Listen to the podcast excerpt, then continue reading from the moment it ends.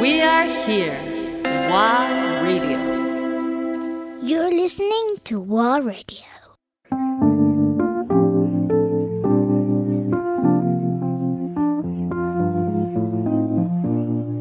そっかそんなお姉ちゃんを見て一太くんは、一田君はですね全く真逆の子でして。ほあのゲーム好き、ううん。電子機器ないと生きていけない。っうん。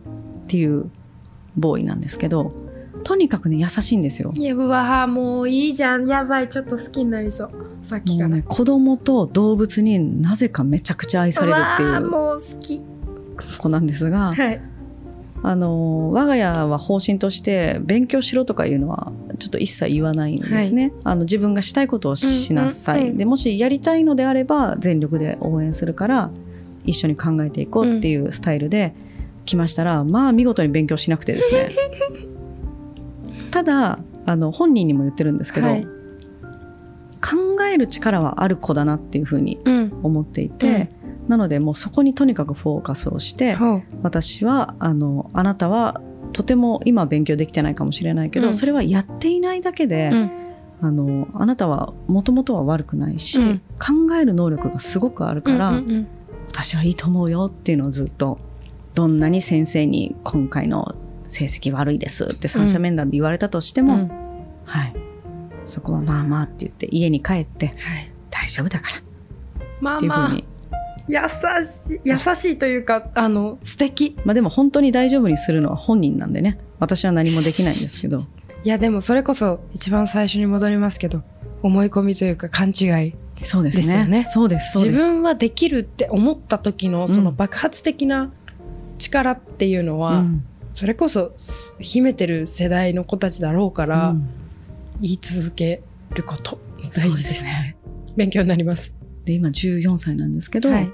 あの14歳で、まあ、今学校の課題みたいなもので将来の自分がどうなっているかっていうのをいろいろ書いてみよう。いろんな項目について書いてみようっていう課題があったらしいんですね。面白い。で自分は将来こういう仕事をしているだろうとかこういう家族構成になっているだろうみたいな書くらしいんですよ学校で。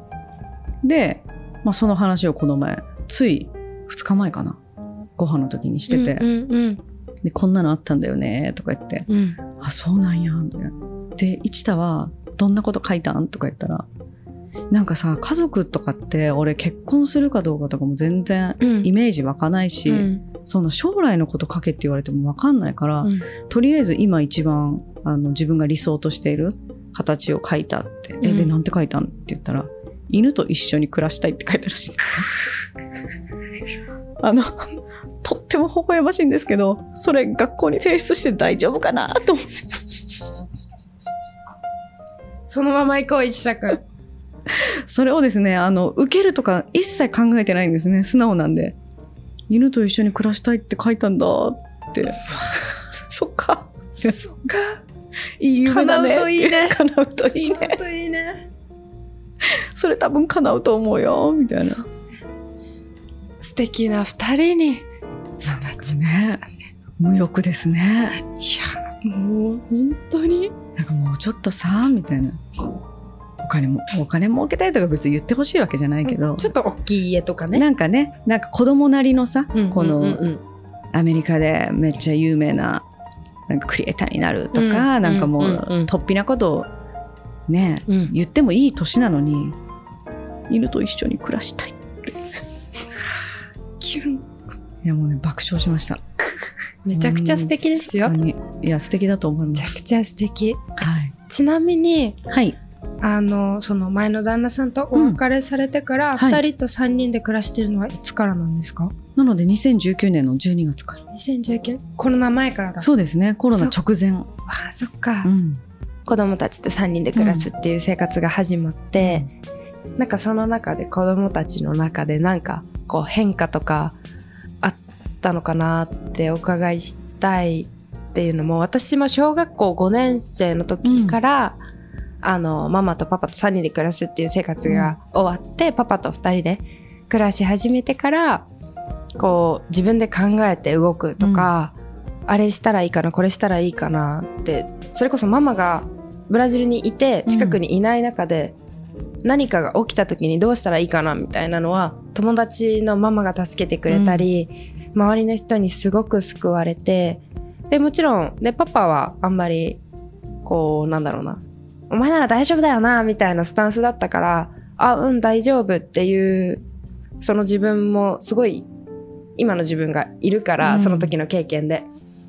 なんか全然悪かったことは一切ないって今思えてるから、そのママパパ親から見たその生活が変わった中での子供たちの変化みたいなのは聞きたい。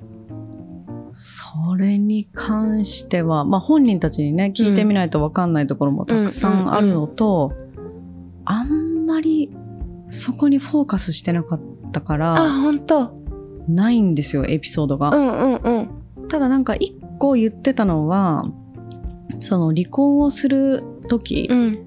あの、まあ、周りにね、公表もしなきゃいけなうんくなる時に、必ず一部の人から、かわいそうっていう反応されると思うって子供たちに先に話したんですね。うん。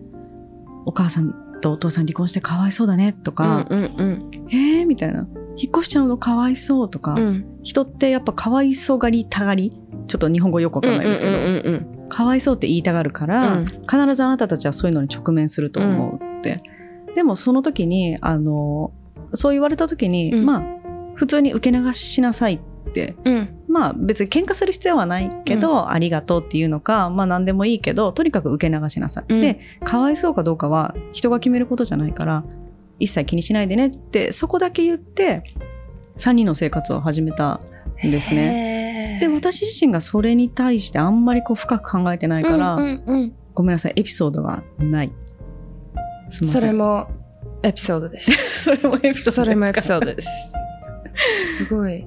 なんかでも、それも、もうみんなそれぞれだから、家族の形はね。すね。うん。だけどやっぱ大事な人私がさとこさんのこと大事に思ってるから、そのどう考えてるんだろうっていうのがうん。ちょっと気になって聞きたかったっていうのもある。まあ、ありがたいことに、私の両親だったり、うん。私の、まあ、親友だったり、えっ、と、兄弟、うん。誰一人として、その離婚をするっていうことに対して、ネガティブな印象を持ってなかったんですよ。うんまあ、表面的になのか、ちょっとそれはよくわからないんですけど、もともとなんかあんまりそういう世間体みたいなのを気にする家じゃないので、なんかそれが良かったのかなっていうふうに思いますね。なんかまあ周りからは相当言われましたよ。やっぱり。まあね。特にね、もう本当にママ友さんたち、やっぱ好きじゃないですか、そういうスキャンダル。スキャンダル、ね。特に仲良くない人ほど好きだから、好きだね。